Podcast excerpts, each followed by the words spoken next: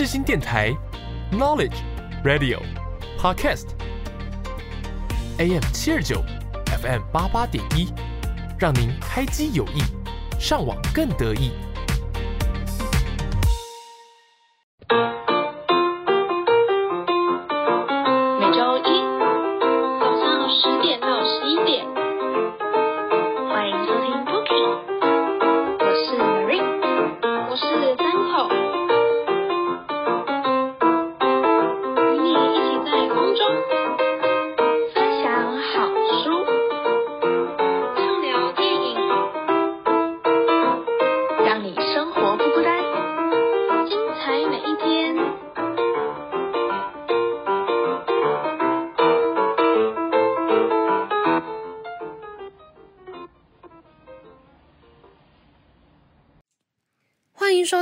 世新广播电台 AM 七二九 FM 八八点一的 Bookie，我是主持人三口。那延续上礼拜的有关于元宇宙的话题，我们世新大学的新闻系小世界周报呢，在五月四号的时候要举办线上的公民论坛。那我们就是以虚实结合不是梦，传播领域下一站元宇宙为主题。邀请产官学三个领域的人士呢，来一起共同的讨论元宇宙的蓝图。那在这次的论坛当中呢，我们也邀请到了资策会科技法律研究所高级法律研究员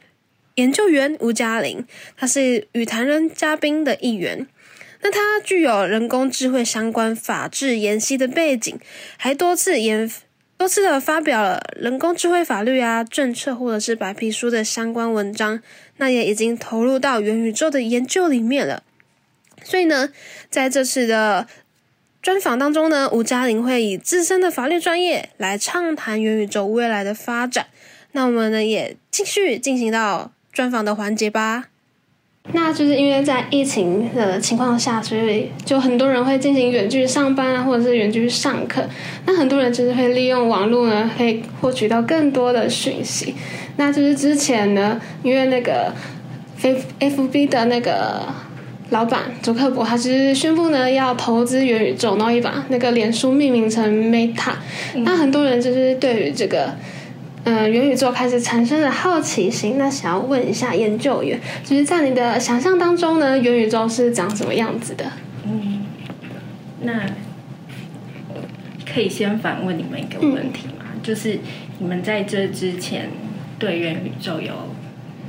一些认识吗？哦，我觉得就是像那个电影《一级玩家》里面。只是可能带一个装置啊，就可以到一个虚拟的世界里面，或者是像那个《阿凡达》，就是可能透过一个东西，然后就可以到嗯不同领域那边。好，那就是 Metaverse，其实呃，我觉得它就是未来，如果是想象的话，可能类似网络，但大家可能很难想象，就觉得说，嗯。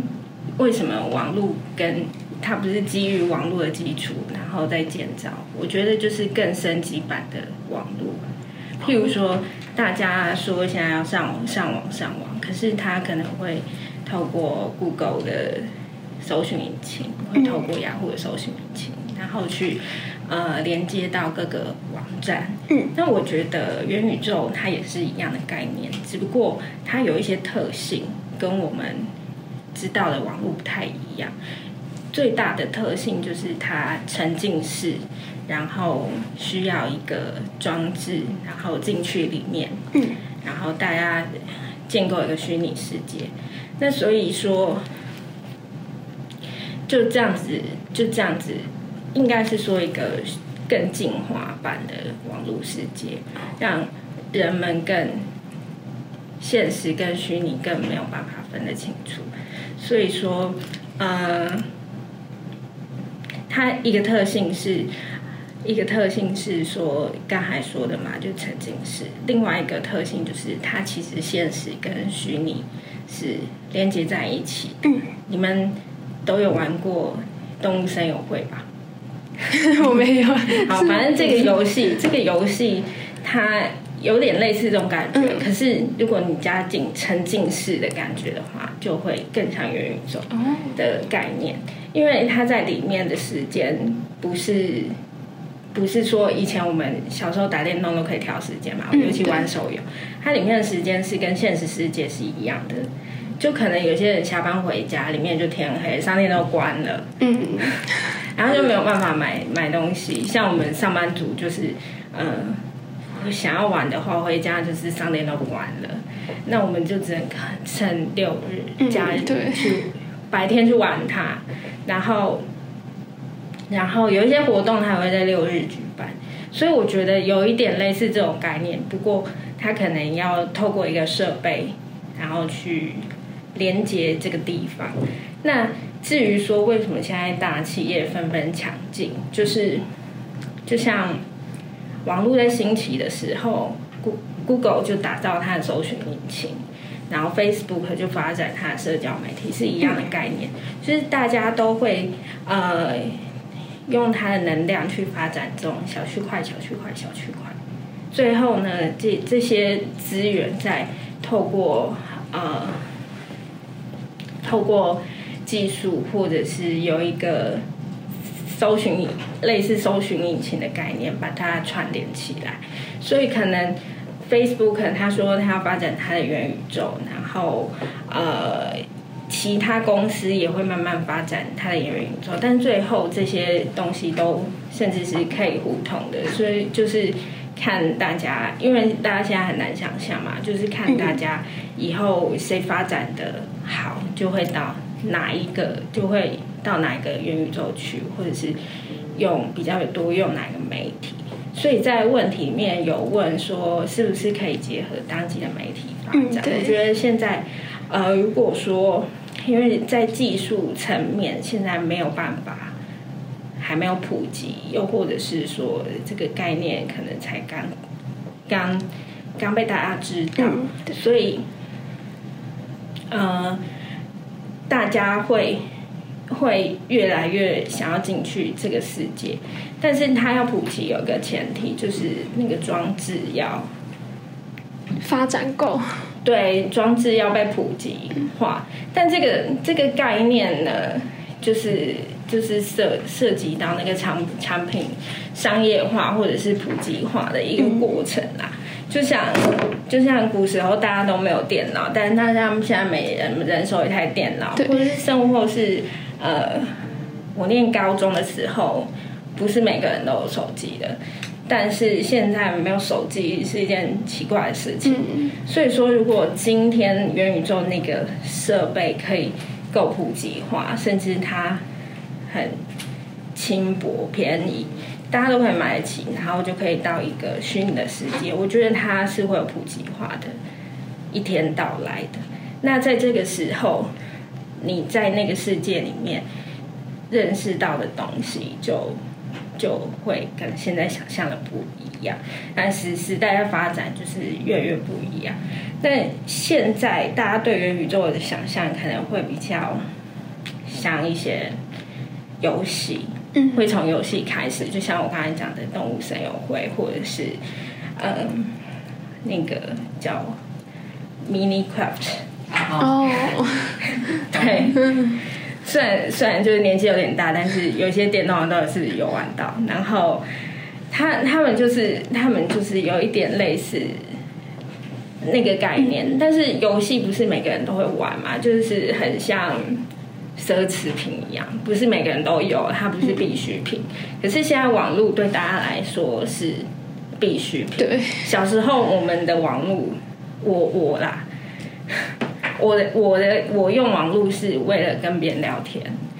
就是对我来讲，那是一种对对大人来讲，那可能也是奢侈品。嗯可是这个奢侈品慢慢慢慢会演变成必需品，会变成大家都要不可或缺，对都要拥有的一件事情。那元宇宙也是一样的概念，有一天这个这个大从游戏会慢慢进展到必需品。也就是现在 Meta 在进攻的市场，因为大家可能一开始都会把它把它摆成游戏的概念，可是它收购了那个，就是反正他收购了一间公司，他收购了那间公司之后呢，呃，它其实是由工作的角度去切。那尤其在那个 COVID-19 疫情的肆虐之下，像我们公司现在也都是采远距上班，就是一大堆人都没有到公司来，啊，大家都在线上开会。那他的他收购的切入的那个元宇宙的角度点，反而是在开会这个部分。就像呃呃，我现在跟你开会，那虽然说我本来不是说是要线线上上，嗯嗯对，因为我们就是现在那个。我们现在都主要偏线上，可是线上就是电脑对电脑，那没有我们这样子相处的一个实体感。嗯，那它切入的点就是在元宇宙创造一个有实体感的空空间，我们可以看到大家的表情、大家的呃反应，或者是不是直接看到一个电脑荧幕的人，甚至我们公司很多人，我觉得台湾人比较多这样子，就是在开会的时候没有开镜头，哦，对，我们上课也都不会开镜头，真的啊？真的。对，就甚至连我们开会没事的时候，就都不开镜头，然后也不知道你在不在，他可能就是偶尔主管就点名一下，然后你就是就是回答。虽然大家都在电脑前，可是大家一定都在别做别的事情。那这样子的开会可能会变得比较不够专心，或者是效率比较效率比较差。对，然后所以他切入的点是工作，那未来也会慢慢扩展到购物。购物就像呃现在发展的那个 NFT，哦，对，大家你你们应该都知道 NFT 就是购物。那所以你会发现，它从原本的游戏慢慢慢慢变变到我们跟我们生活有相关，那它就是一个从奢侈品变到必需品的过程。那我觉得元宇宙一定会发展，不然这些科技大厂不可能。投资那么多钱，对，甚至甚至你把他自己的名字改掉，嗯是多么多么成本多么大的的一件事。对，所以所以这个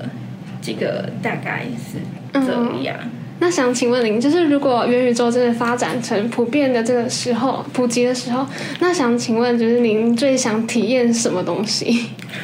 我吗？嗯，嗯，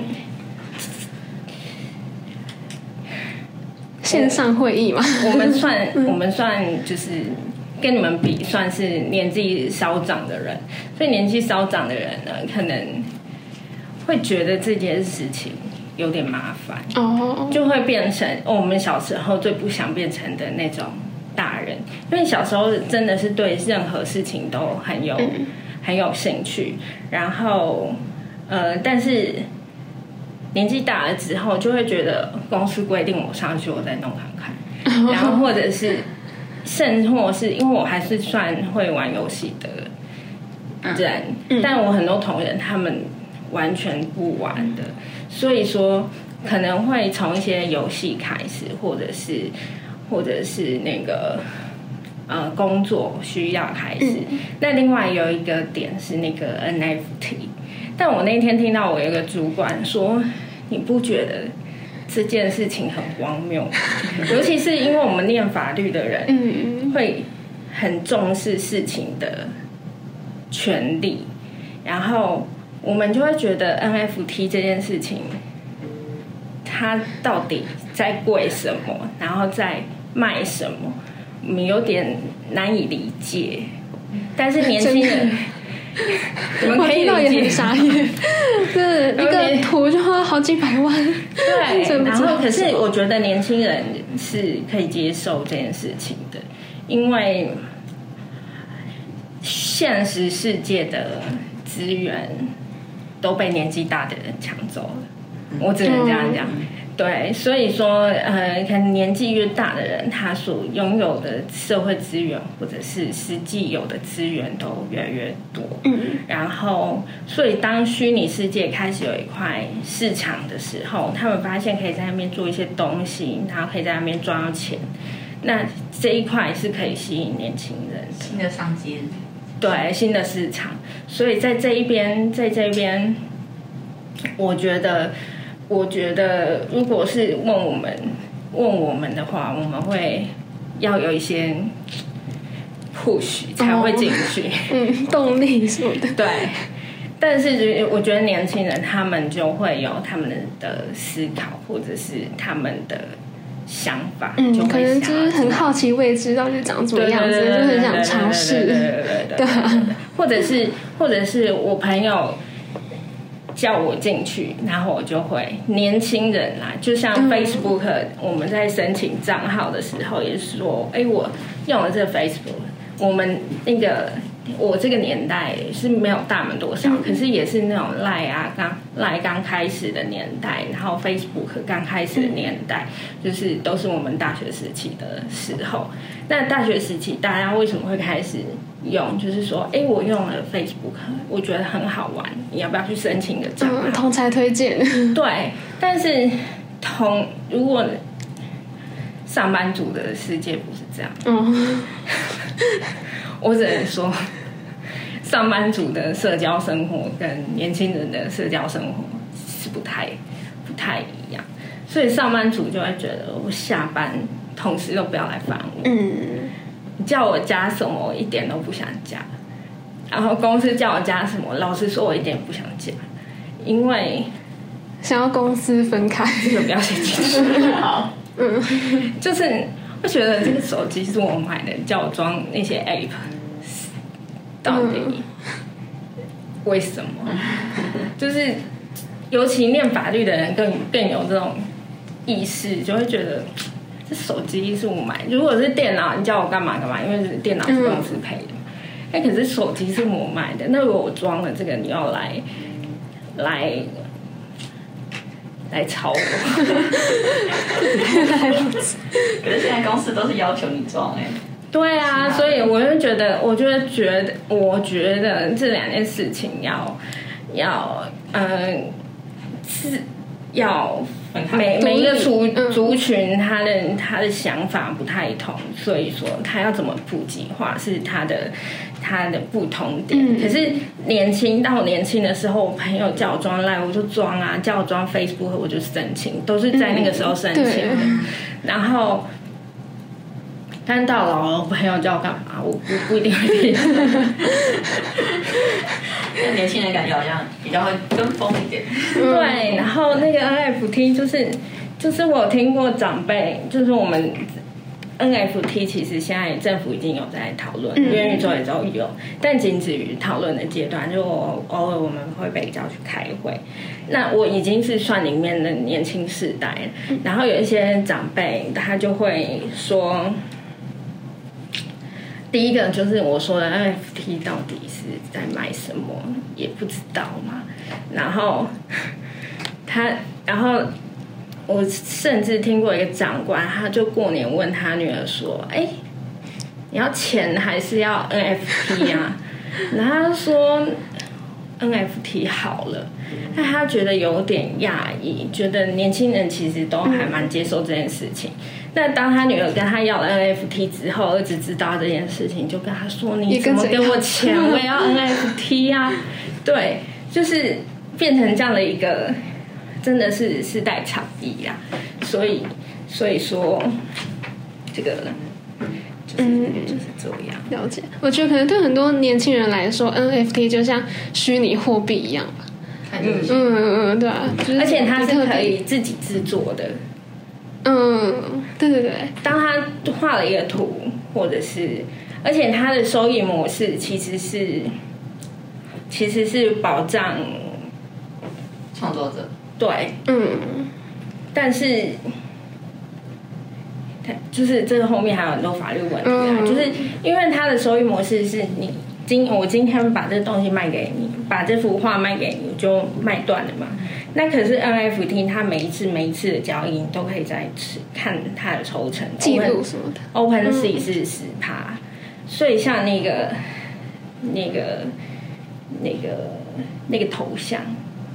猴子嘛，对，无聊猴也是，可是有那个最初的那个那个什么 Punk，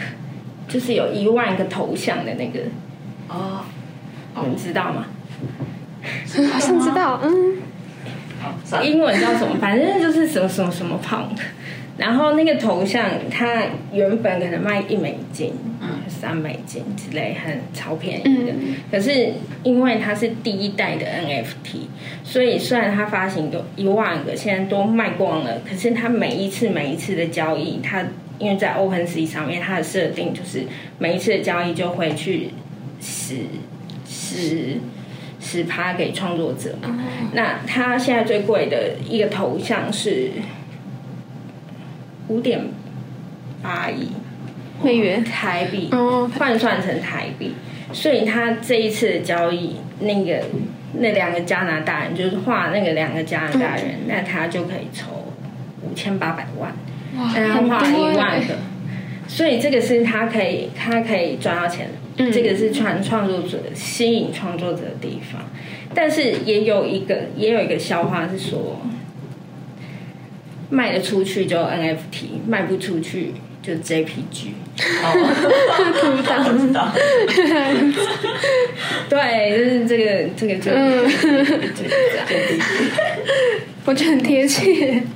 好，那下一个问题就是，嗯、一讲到元宇宙的特色，大家都会讲到就是去中心化嘛。但是呢，在那个虚拟的世界里面，有那个第二个身份，可能会产生像是身份识别，比如说我在里面犯罪，那这个责任归属是属于我，还是虚拟世界里面的那个我，或者是身份认同，甚至是金融啊，我的财产。交易之类的问题，那想请问一下，就是政府到时候该怎么从法律这个面向呢来进行规范？嗯，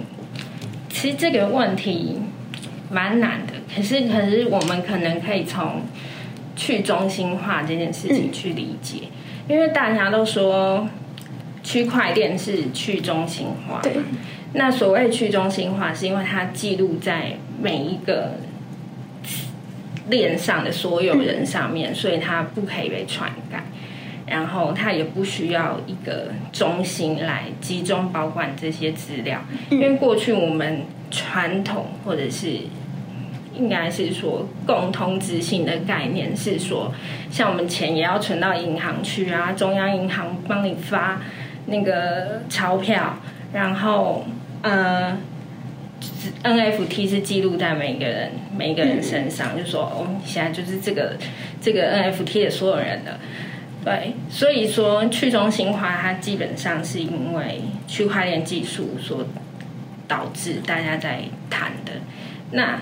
大家也觉得说，哎，元宇宙它它以后是去中心化，也就是说它可能不会有一个库房去存取它的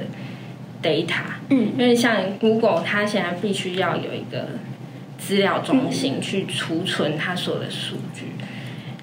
但是区块链技术不用这样，它就是储存在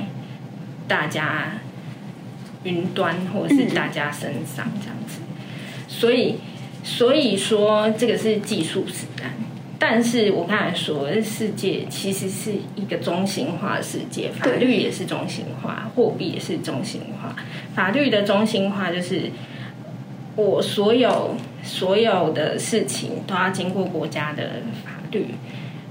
国家出的法律才是法律嘛。我跟你说的绝对不是法律。嗯，对，那所以说，国家是一个中心，那法中心跟去中心这两件事情基本上就是矛盾矛盾的。然后另外一个矛盾点是，另外一个矛盾点是现实跟虚拟也是矛盾的，因为现实的法令，其实现实的法令呢，如果是就民法来看，我们就把它分成人跟财产，就这两件事情而已。那人就以后所谓的人权，那人权就有人格权什么之类的。那财产就是物，所以就是有一些物权。好，那但是在虚拟世界里面，不管人或是财产，它都是虚拟的。那我们人跟物之所以不一样，是因为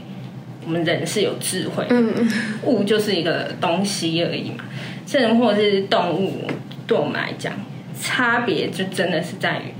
我们觉得我们人是有智慧，所以人的人权跟物的物权是不一样的。可是，在虚拟的世界里面，所有东西都是虚拟的，人也是虚拟的。所以说，现实跟虚拟的共同之间就一定会有矛盾，就是像人权这个部分，就会有现实的人权跟虚拟的人权一定会产生一些不一样的。的地方，所以说你要问我说法律要怎么规范，第一个就是很难，第一个就很难，第二个是呃管辖的问题，因为网络世界其实现在就有网络世界的犯罪，是我马上就可以跟美国的朋友讲话，跟日本的朋友讲话，那或者是我马上就可以在这边骂一个美国人，我马上就可以犯罪了，但是呃。现实社会之中，我如果要骂一个美国人，我可能要跑到他面前，然后去骂他。对，对，所以这是就是现实跟虚拟世界的一个差异，差异存在嘛。那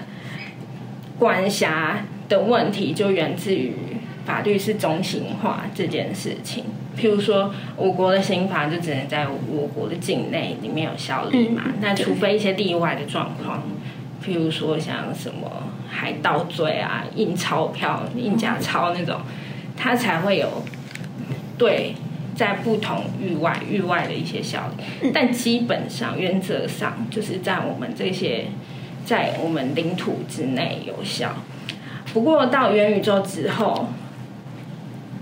领土的概念就没有了，嗯，国家的概念也没有了，所以目前在在着重在这个点，可能是在网络的犯罪，但是目前大家越来越讨论的是数位主权，嗯，对，那这个部分就是更难的一个问题。先就就先这样，反正第一个是管辖，嗯。那管辖再来就会到，更具体的就会跟身份识别有关，因为我可以一个人可以很有很多的虚拟身份账号，就是我现在也就有很多账号，嗯，呃，雅虎一个账号，Google 一个账号，Facebook 一个账号，对。对。那要怎么连接到我个人呢？如果是说国家发给我这个人的话，就是透过那个身份证字号，就是可以证明说我是这个国家的人名这样子。然后我出去不管做什么，我就拿身份证去识别我的身份。可是，在网络世界里面，因为它如果没有中心化的话，那它可能怎么去连接到你个人？就会产生一个问题，所以这个第一个第一个大问题，可能就是在犯罪这件事情。那其实这件事情在网络时代就已经很常见了啦。譬如说，像我刚才说的侮辱跟诽谤，它其实我国法院它现在见解也不相同。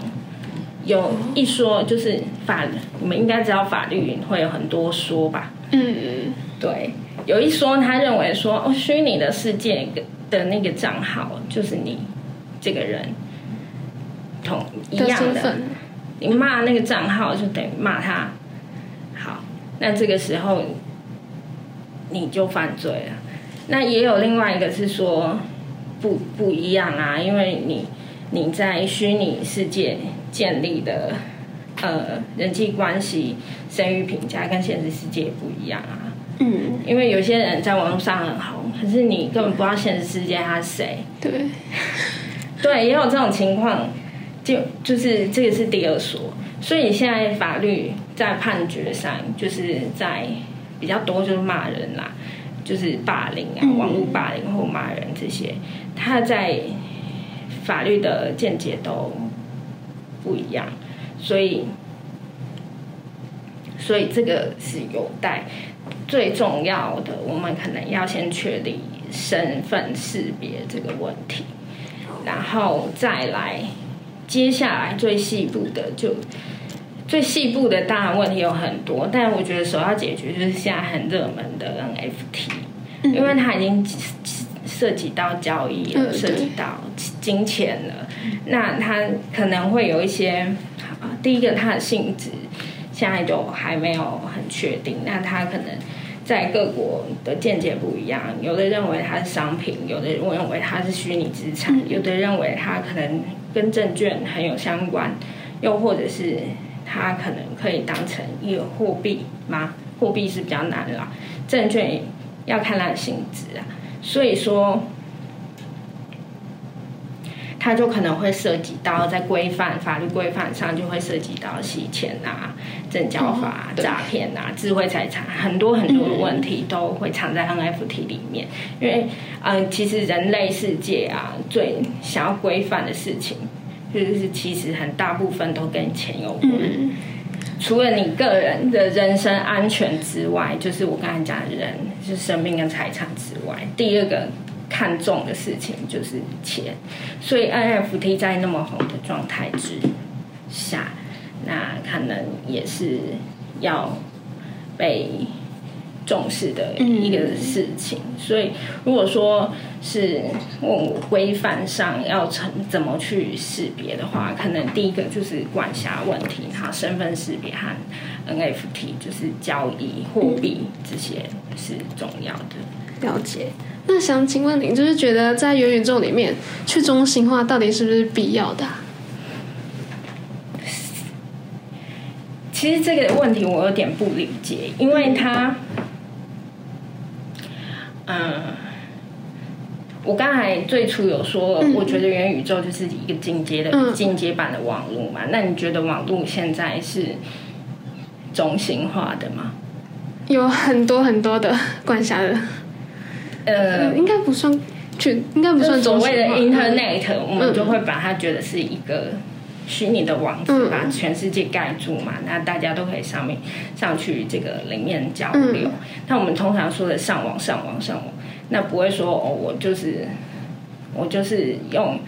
我去哪一个国家的网，就是通称网络这个概念嘛。那我可能用我可能用呃中华电信的。的网路线，然后让我接到这个网路上。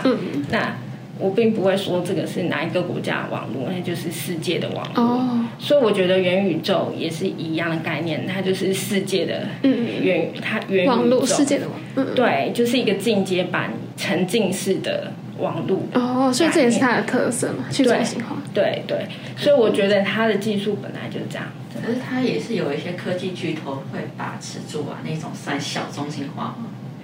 呃，那个概念就很像现在网络上我们一开大家就两个网页嘛，就是雅虎跟 Google 类似的概念，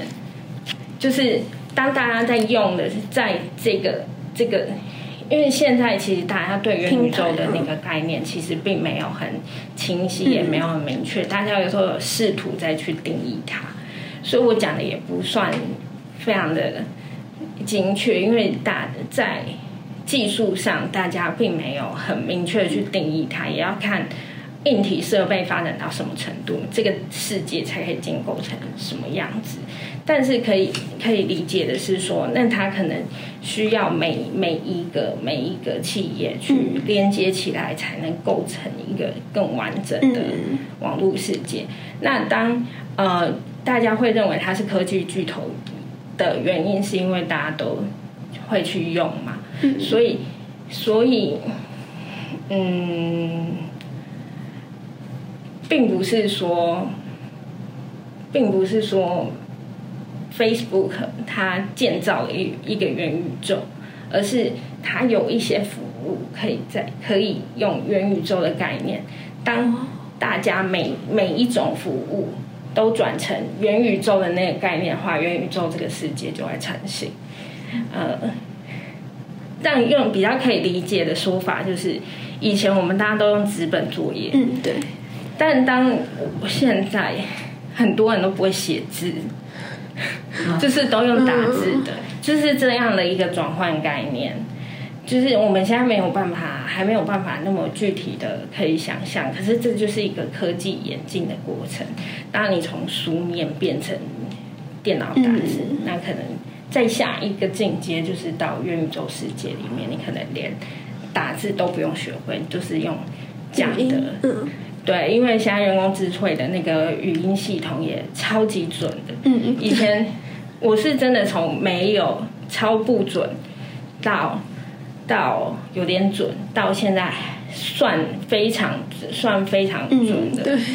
对，现在其实我用呃用电脑看不太出来，可是如果用手机的话，很多老人都是直接用赖讲，用赖讲话，嗯可是它不是语音哦，它是会帮你打出字。嗯对你们有试过吗？有现在真的是非常非常的准确，嗯不管是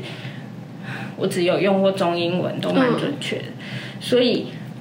所以说说这就是一个科技演化的过程。嗯大家现在虽然没有办法想象，可是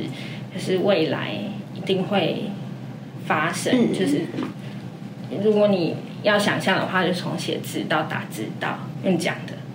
但他都会帮你转成数位化，